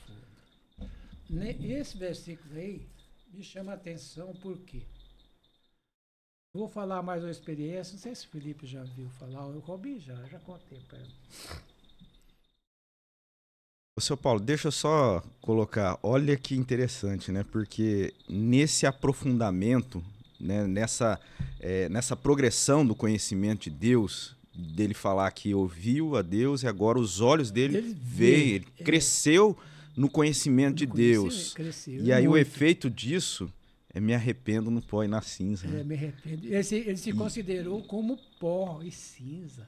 E às vezes as pessoas E a- colocam da forma, é, conheço mais de Deus e, e se exalta, Se né? exalta, E, e o movimento que a palavra de Deus mostra é justamente o contrário. A assim. humilhação, humildade. Ele falou Que assim, coisa, "Mas, né? Eu sou pó e cinza. Porque, estou falando isso aí, porque o Felipe não viu nem o, nem Fábio. o Fábio. Eu vou contar agora, eu acho que deve, deve quase estar para terminando, faz bastante É, o né? tempo não é... Mas fica à vontade, vamos... Mas dá tempo ainda. Ixi. Dá tempo, né? É. Eu vou contar a coisa. Eu quero que os irmãos não pensem em mim. Não olham para mim, nem olham que, eu, ah, que grandes crentes. Não pensa nisso, não. Pensa naquilo que Deus é. Pensa naquilo que Deus faz sem nós esperar, sem nós merecer. Deus faz coisas tremendas, Felipe. Deus faz coisas que você fica de, a gente fica de boca aberta, Senhor. Eu não, não consigo entender. Por que que eu li isso aí? Esse, eu li várias, eu falei, Senhor, o senhor Jó tinha razão. Conheci, conheci o Senhor só de ouvir falar. Agora é os olhos dele ver. Eu também hoje meus olhos ver Deus. Dessa forma aí. Pelo que Deus realizou por mim, Deus me fez. Antes eu conhecia Deus muito bem também. Conhecia Deus, o poder de Deus. Mas a revelação de Deus me fez os meus olhos abrir, meus ouvidos o- abrir também. O conhecimento de Deus. O que, que Deus fez? Eu vou falar para você. Eu ia pescar na represa, eu já falei isso aí no conselho. E todas as vezes que eu ia pescar na represa, eu, é uma mania minha, vocês entendem? De largar de pensando em pescar, tô vendo a manifestação de Deus, aquilo que Deus faz, e sempre meditando naquilo que Deus faz, numa coisa pequena, coisas grandes. E eu estava vendo, um, no, num dia antes que eu fui lá, os passarinhos vinham vindo em tipo, tipo de um arrastão na represa, pegando os passarinhos pretos. Falei, meu Deus, como o Senhor é maravilhoso, que sabedoria que o Senhor dá até para os passarinhos, o Senhor cuida dos passarinhos, o Senhor cuida dos pássaros, até dos pássaros o Senhor cuida, que coisa tremenda o Senhor é. An- Um dia antes, depois no outro dia eu fui pescar, não vi nenhum passarinho. Não vi nenhum passarinho. Falei, "Ai, cadê os passarinhos? Ele tá bom, Deus está presente, tá bom.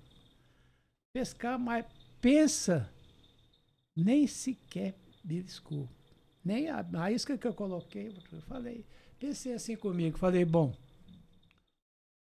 nada, eu vou embora. Fiquei uma meia hora lá pescando mais ou menos e juntei minhas traias e eu estou indo embora. Eu vou embora para casa, que eu acho que é melhor. Tava sol quente, vou embora.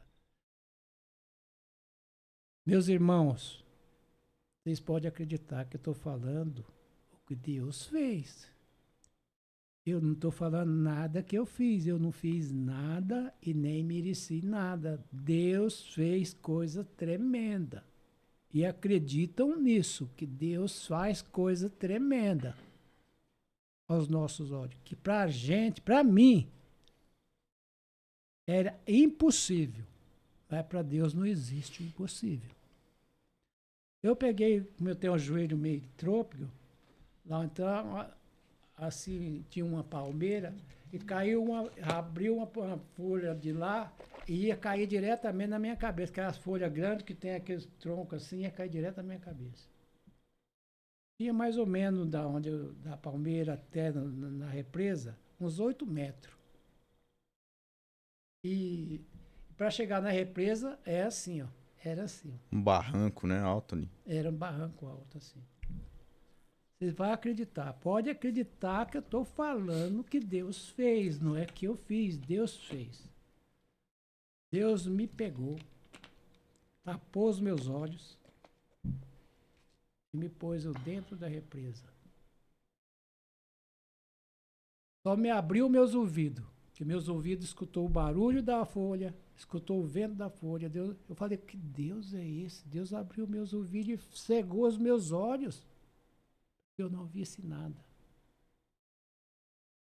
Meus irmãos, se vocês verem a maneira que Deus me colocou na represa, você fala só Deus mesmo. Eu não consigo entrar daquele jeito na represa. Eu não consigo. Quando Deus me colocou dentro da represa, que eu senti, que Ele abriu meus olhos, eu, eu tinha colocado o pé direito já no fundo da represa. O pé esquerdo ia continuar, começando a chegar no fundo da represa. Meus irmãos, não, não espirrou um pinguim de água para cima. Deus colocou minha coisa, eu pegar isso aqui e colocar assim dentro d'água assim devagarzinho. Com maior delicadeza. Maior... Quando Deus abriu meus olhos, eu vi no chão meus pés em terra firme. Eu que eu eu estava com uma botina que eu trabalhava na, na firma, porque a botina, aquelas botinas para barra, para coisa, aquilo lá. Tem um pinguim de barro dentro da represa. E a represa é cheia de barro. É barrento, escorregadio. Deus me colocou eu de frente para o barranco, em pé, frente. Eu falei, meu Deus, o que, que o Senhor fez? Deus me colocou aqui. Deus me colocou ali.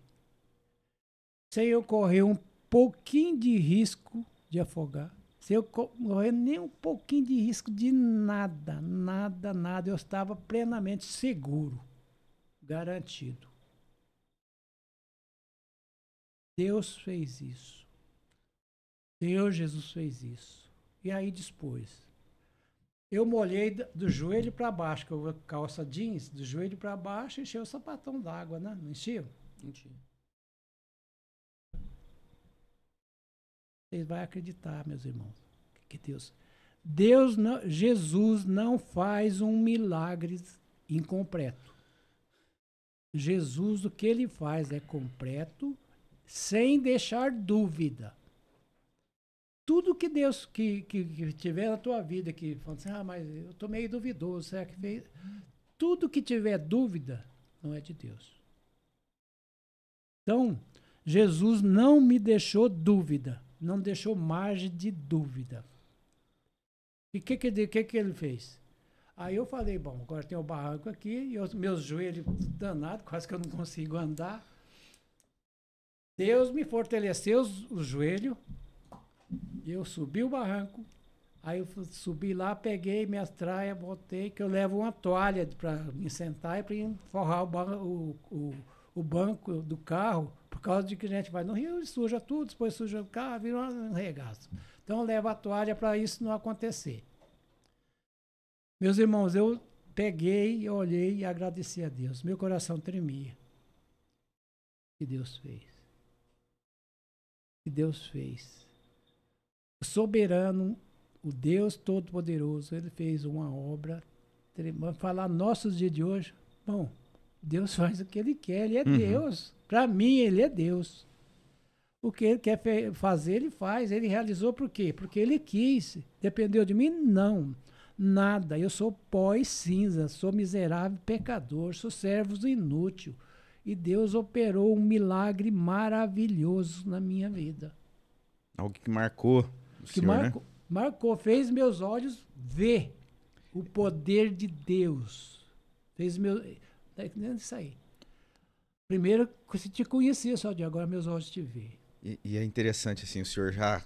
Uma longa estrada, né, uma jornada de vida, o senhor, Deus resolve ali. Depois é... de 80 anos, meu irmão, não foi?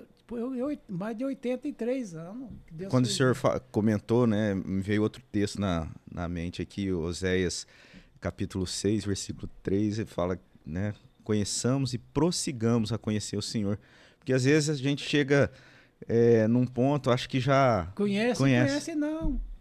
Eu que preciso conhecer muito a Deus ainda, preciso muito. E eu vou terminar de falar do, do, desse, desse acontecimento. Pode falar, São Paulo. Eu só estou fazendo material aqui. Eu, eu falei desse acontecimento. Uhum. Deus me eu saí fora e o carro ficava uns 30 metros mais ou menos da represa, estacionado. Vocês não vão acreditar. Mas pode acreditar que eu estou falando o que Deus fez. Eu não estou falando nada que eu fiz, o que Deus fez. Eu cheguei no carro, abri o porta-mala, coloquei minhas varas, coloquei tudo, peguei a toalha, olhei para mim, minha calça estava sequinha, sem hum. nem sequinha. Falei, meu Deus. Olhei no meu sapatão, não tinha um pinguim de barro.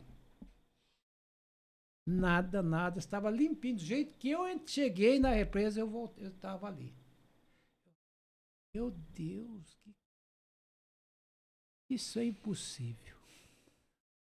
Eu não, nem a, igre, a, a represa é cheia de barro no fundo e eu não tenho um pingo de barro. Não precisei nem forrar o banco do carro com a toalha, porque estava limpinho. Sequinho. Sequinho. Não tinha um pingo de água dentro da botina. Não tinha. A botina estava sequinha. Parece que eu não tinha entrado na água. Nossa. Parece que eu não tinha entrado na água. Aí eu falei para Deus, falei, Senhor, o Senhor é perfeito. O Senhor faz, a obra do Senhor é perfeita. O que o Senhor faz é perfeito. O senhor chegou em casa, a dona Vailde deve ter falado, o senhor não Paulo, não pescou hoje? É, não, chegou, falou, voltou tão rápido. Falei, é, voltei. Vocês acreditam que eu não tive coragem de falar no dia para Vailde? Sentei lá alegre, satisfeito, e falei, ah, falei, ah, eu pesquei um pouquinho só e vim embora. Aí no outro dia, nós sentando lá fora, falei, Vailde, eu vou te contar dos acontecimentos de ontem, que Deus fez. Do jeito que eu estou contando aqui para uhum. você, eu uhum. contei para ela. Falei, eu vou te contar o que Deus fez. Falei, eu, eu falei, eu não falei ontem, porque eu não estava nem em condições de te contar. Agora eu vou te falar. Deus fez isso, isso.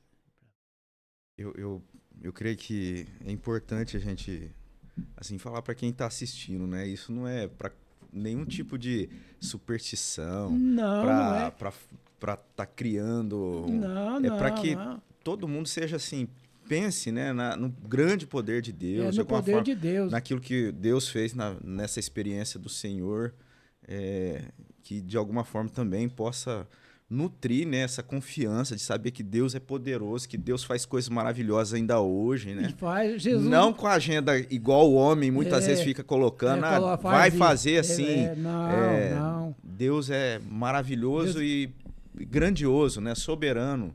Deus é maravilhoso, Deus é o Todo-Poderoso e Ele realiza milagre quando Ele quer e da maneira que Ele quer. É. Deus é soberano. Deus não depende do ser humano para fazer milagre. Deus, para mim, Deus não depende de ninguém. Deus depende dele. Quando a decisão for de Deus, Deus realiza. Realiza. Deus faz. Porque ele é Deus, ele é dono. O que Deus fez, eu falei, Senhor, não existe homem no mundo que faça o que o Senhor fez. Uhum. Não existe.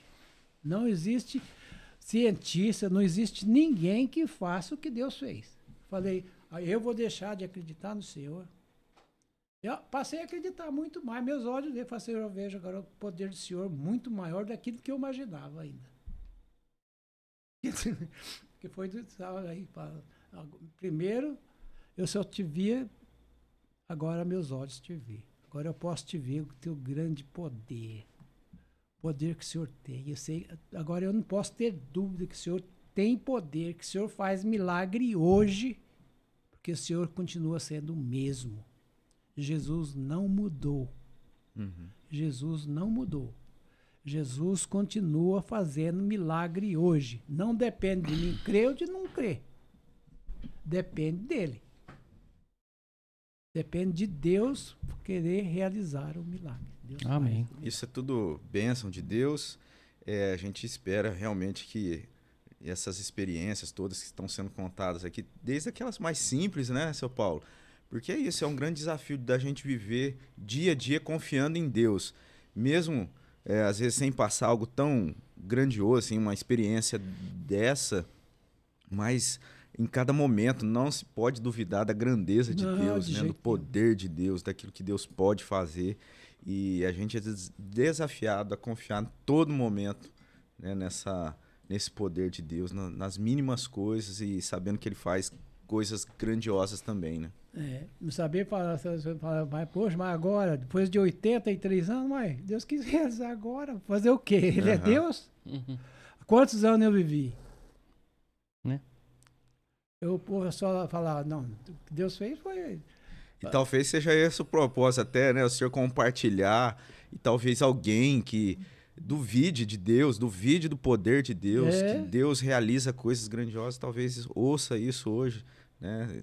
De repente, não duvidam do poder de Deus. Pra... Deus é soberano. Deus é Deus. E quando Ele quer, Ele realiza milagre extraordinário que nós não sequer compreendemos. É. Deus é Deus. Amém. Eu creio que a gente tem muito a agradecer ao Senhor por essa manhã, por essa oportunidade. É, eu não sei se tem mais alguma algo que o senhor queria deixar para quem está acompanhando Deixar uma mensagem, uma né? mensagem. A gente sempre pede para que o convidado ore, né, no final do episódio, né, pelo pelo projeto também para quem está assistindo, mas de repente o senhor tem alguma mensagem que o senhor queria deixar para o pessoal que está assistindo. Então, esse é o momento. É, eu, eu vou falar até um pouco de cor. Jesus, Jesus, Senhor Jesus, quando estava no ministério, ele disse: Eu já falei, vós sois o sal da terra o cristão tem que ter diferença do mundo. Uhum. O que, que, que, que é o sal? O sal é para dar sabor. A gente tem que dar sabor aonde a gente, a gente está. O cristão tem que ter vida diferente. E Jesus também falou assim, falou assim, assim brilhe a vossa luz diante dos homens, para que vejam as vossas boas obras e glorificam o vosso Pai que está no céu. Não é para glorificar eu, é para glorificar Deus. É. Agora nós temos a nossa responsabilidade. Não que serve para nós, não. Deus nos mandou, falou, Jesus, Jesus ensinou assim. E Jesus falou assim: se vocês amar somente os vossos irmãos, o que vocês fazem demais? Gentil faz isso. Eu quero dizer para os irmãos, é uma coisa que me preocupa muito até hoje, ainda, a respeito do amor. E tenho pedido para Deus. Jesus falou: se vocês amar somente os vossos irmãos, o que, vocês fazem demais? Todo mundo faz isso. Se você fazer bem somente para os vossos amigos, o que vocês fazem demais? Todo mundo faz isso. Se vocês fizer Então, Jesus falou assim: vocês têm que fazer para os vossos inimigos. Fazer bem para os vossos inimigos. Se alguém lhe tirar a coisa que é teu, tirar a camisa, entrega a capa. Não vai, entra em demanda com ele, não. Isso me chama atenção, meus irmãos. Me chama atenção. Jesus fala assim, no livro de Apóstolo Pedro, fala assim: se vocês amar somente, o de Pedro, Tiago que fala, somente vossos irmãos, o que vocês fazem demais? Nada. Publicanos faz a mesma coisa. Eu vejo. Romanos também deixa muito claro isso, né? Para é. é, não responder o mal com mal, mas o mal com o bem, né? Pagar o mal com o bem. A minha preocupação muito é que eu amo muito pouco, uhum. principalmente a Deus. Meu amor é muito pouco para com Deus. E isso eu tenho pedido para Deus, Senhor, aumenta o meu amor para com o Senhor, porque o meu amor é muito fraco. Eu não sei amar a Deus como Deus merece. Eu não sei amar a Deus como Deus merece. Estou sincero com os irmãos. E Deus conhece que eu estou falando a verdade. Eu não sei amar a Deus como Deus merece. E nem sei falar com Deus, com Deus como Deus merece. Fala com Ele. Eu não sei orar como convém tudo que eu penso de Deus, eu vejo Deus muito superior daquilo que eu penso. Falo, Deus é muito maior. Eu penso isso, mas Deus é, vai muito além. Então, o que eu, a minha preocupação toda a vida foi com respeito ao amor, com respeito a essas passagens, com respeito uhum. ao que o Senhor Jesus falou, ensinou. E tem outra coisa que os irmãos vai lembrar. Jesus falou assim. Quando Jesus estava ensinando seus apóstolos, Jesus falou assim: a respeito de fazer as coisas, a respeito de, dos ensinamentos dele, Jesus falou assim: olha, vocês, Lucas 17, eu acho que é, versículo 9. Vocês, depois que tiverem feito tudo quanto eu vos mandei, ainda vocês têm que dizer: somos servos inúteis, porque fazemos somente aquilo que nos foi ordenado. Eu fico eu falo, meu Deus, eu não faço um texto do que o Senhor Jesus mandou. O Senhor Jesus falou: se fizer tudo que ele ordenou, ainda somos inúteis. Eu nem inútil, eu sou imperfeito, sou miserável, pecador, mas não tem jeito. Porque, olha, os ensinamentos de Jesus é perfeito. E Jesus falou muito sério. Você já leu essa passagem? Não. Vou ler para você ver. Por favor.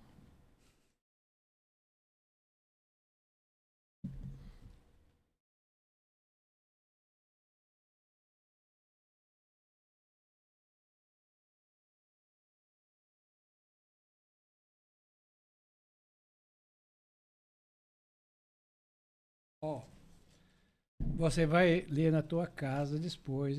É Lucas 17, hum. capítulo 9 e 10. Ele diz assim: Porventura, é, aqui ele fala do servo. Por exemplo, você tem um empregado, já vou começar já, já explicar desde já. Você tem um empregado, por exemplo. Você paga ele. Você deve obrigação para ele? Não. Você está pagando ele para trabalhar. Ele deve obrigação para você? Não. Você, ele ele está prestando serviço para ele, é que Jesus está falando aqui. Ele fala assim, ó. Assim também vós, depois de haverdes feito, capítulo, versículo 10, feito tudo quanto vos foi ordenado, dizei, somos servos inúteis, porque fazemos apenas o que nos foi os que nos devíamos fazer. Fizemos tudo que o Senhor Jesus Cristo mandou. Ainda somos servos inúteis. Lucas 17. 17, vai no versículo 9 e 10. Tá. Isso é, é bem para para tirar qualquer tipo de orgulho, né? Qualquer tipo de. se fizer Fazer tudo, tudo. fazer ainda fez apenas o que era para ser feito. Ainda, não- ainda fez É. apenas o que era para ser feito, não fez nada demais. E que isso seja um grande desafio, não só né, para a gente que está aqui ouvindo toda essa sabedoria sendo presenteado, mas que seja também uma, um desafio para quem está acompanhando. E como a gente foi presenteado nessa manhã de estar aqui, né, creio que todo mundo que acompanhou, que está acompanhando o episódio também, eu creio que é um, um- o senhor compartilhar com a gente, né, é, desse tempo é um presente que o senhor está nos dando. A gente tem uma, uma, Pequena lembrança, né? uma lembrança, um presente para o senhor guardar desse dia. Ó. Uma pequena lembrança pro senhor levar pra casa. Obrigado. Olha, olha atrás ela. Olha aí a, a caneca para tomar um, Oh, um café, um leite quente. Mas é isso aí. Eu sei que eu não falei muitas coisas, mas alguma coisa. Tem muita história, né, seu Tem Paulo? história ainda muito pouco, mas Deus vale a pena falar de Deus. Creio que foi uma Importante benção. é falar, das falar do Deus, né? homem não sei, mas falar de Deus vale a pena. Amém. Amém. Então é isso. Eu, eu, como a gente tem feito, né, gostaria que o senhor estivesse fazendo uma oração antes da gente encerrar aqui, terminar essa conversa. É, a gente sempre lembra para quem está acompanhando, quiser conhecer um pouco mais, a gente convida você a estar acessando o site da nossa igreja, é, ipbriopreto.org.br, conhecendo mais da vida da igreja. Ali a gente tem muito conteúdo, material para você ser abençoado. Também no nosso canal temos ali as programações, os nossos cultos. Você é sempre muito bem-vindo a estar participando de cada um eh, desses eventos e até presencialmente. Vai ser uma alegria receber você que está acompanhando. E também o nosso projeto, podcast nosso. A gente sempre lembra que você pode enviar mensagem aí no chat, deixar aí uma contribuição. É uma alegria para a gente muito grande poder eh, fazer parte disso. A gente crê que isso é algo que tem sido abençoador para a vida da nossa igreja local e, de forma geral, para o reino do nosso Deus, né? Então é isso que eu gostaria de dizer. Não sei se o Felipe tem algo aí também para. Eu, eu tô maravilhado aqui. Esse, esse episódio pra mim foi muito importante, foi edificante mais uma vez. Eu quero agradecer você que acompanhou até aqui, né? Não esqueça de se inscrever no canal, né? Ative as notificações aí pra você não perder nada. E deixe seu like que é muito importante pra gente engajar esse vídeo, tá bom? Deus Seu Paulo, muito obrigado, meu irmão. Olha, eu conhecia o senhor só de vista, né, lá da igreja, mas hoje eu te conheço um pouco mais. Tenho certeza que o senhor é um homem de Deus, sim, viu? assim seja. né? E pecadores, eu acho que a gente entendeu essa parte, né? Um pouco mais e somos, né?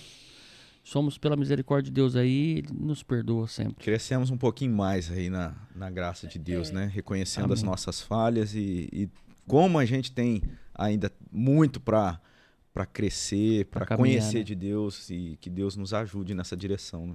Amém. A gente sempre finaliza com uma oração e o nosso convidado é convidado a, a fazer ela para nós. O senhor podia nos Ah, sim. caminhar nessa O oração? senhor ia falar mais alguma coisa ou Eu não? vou senhor? falar só, só aconselhar meus irmãos que estão me ouvindo. Não deixa de servir ao Senhor. Seja em qualquer circunstância, obedeça o Senhor. Procura servir ao Senhor. Porque o Senhor não vai decepcionar ninguém. Deus é todo-poderoso. Deus é Senhor. É Deus que cuida da nossa vida. Isso que eu queria deixar com os irmãos. Para cada um seja forte. Olha para Jesus. Não olha para a vida de, de ninguém. Olha para a vida do Senhor Jesus. Amém. Amém. Então vamos orar. Grandioso Deus, misericordioso Pai. Te rendemos graças, Senhor, pela tua palavra, porque a tua palavra é vida. Nós te agradecemos, Senhor Deus, porque através da tua palavra nós podemos conhecer o Senhor. E dá-nos, ó Deus, um espírito de humildade para que nós possamos Amém. Cada dia olhar para nós mesmos e ver os nossos defeitos, nossas fraquezas, mas que nós possamos estar olhando para Jesus Cristo, que é o autor e o consumador da nossa fé. Que nós possamos estar firmados no Senhor Jesus. Seja o Deus em qualquer circunstância, seja o Deus em qualquer dificuldade, que nós possamos estar olhando para o Senhor Jesus. porque ele pagou um preço muito alto pela nossa salvação. E nós estamos aqui, ó oh Deus, para lhe agradecer por esta tão grande bênção que o Senhor tem nos concedido. Obrigado. Muito obrigado, Senhor, porque nós sabemos que nós não merecemos nada. Nós somos pecadores, somos inúteis, somos pó e cinza, mas nós dependemos do Senhor. Nós te agradecemos, ó Pai, porque o Senhor nos chamou para pertencermos ao teu reino e te louvamos o teu nome, Senhor porque o Senhor nos concedeu a graça da salvação. Muito obrigado, ó Deus, porque o Senhor graciosamente nos chamou. O Senhor nos predestinou para a obrigado, salvação. Senhor, Nós te louvamos o teu nome. Nós te agradecemos, ó Pai, pela vida do Henrique, do Fábio, do, do Robin que está aqui. Pai querido, olha para esses nossos irmãos e concede a graça, Senhor Deus, deles permanecer no Senhor até o dia da volta do Senhor. Amém. Pai Amém. querido, segura cada um deles com tuas poderosas mãos, para que nenhum se destravie dos teus caminhos, nem para a direita e nem para a esquerda, mas que em todas circunstâncias, Senhor, eles possam estar olhando para o Senhor Jesus Cristo, para a perfeição do Senhor Jesus Cristo pelo amor do Senhor Jesus Cristo. Amém. Que eles possam ter as suas vidas focadas na pessoa de Cristo somente. Pai querido, abençoe esses nossos irmãos. Concede a graça, Senhor, para que eles possam permanecer firmes nessa jornada que eles estão fazendo aqui, nesse trabalho. Que eles possam ser abençoados por Ti que possa ter vindo mais irmãos para compartilhar de bênçãos daquilo que o Senhor tem feito. Amém, Senhor. Ó oh, Pai, abençoe grandemente a cada um dos nossos irmãos. Nós te pedimos e nós te agradecemos. É em nome do Senhor Jesus, o teu amado Filho. Amém. Amém. Amém, Senhor. Amém. Amém. Graças a Deus. Obrigado pela companhia e nós convidamos você a, a seguir, continuar no próximo episódio. Com certeza também teremos um momento muito abençoador para a sua vida. Um grande abraço, que Deus abençoe e até lá. Amém. Valeu. Amém.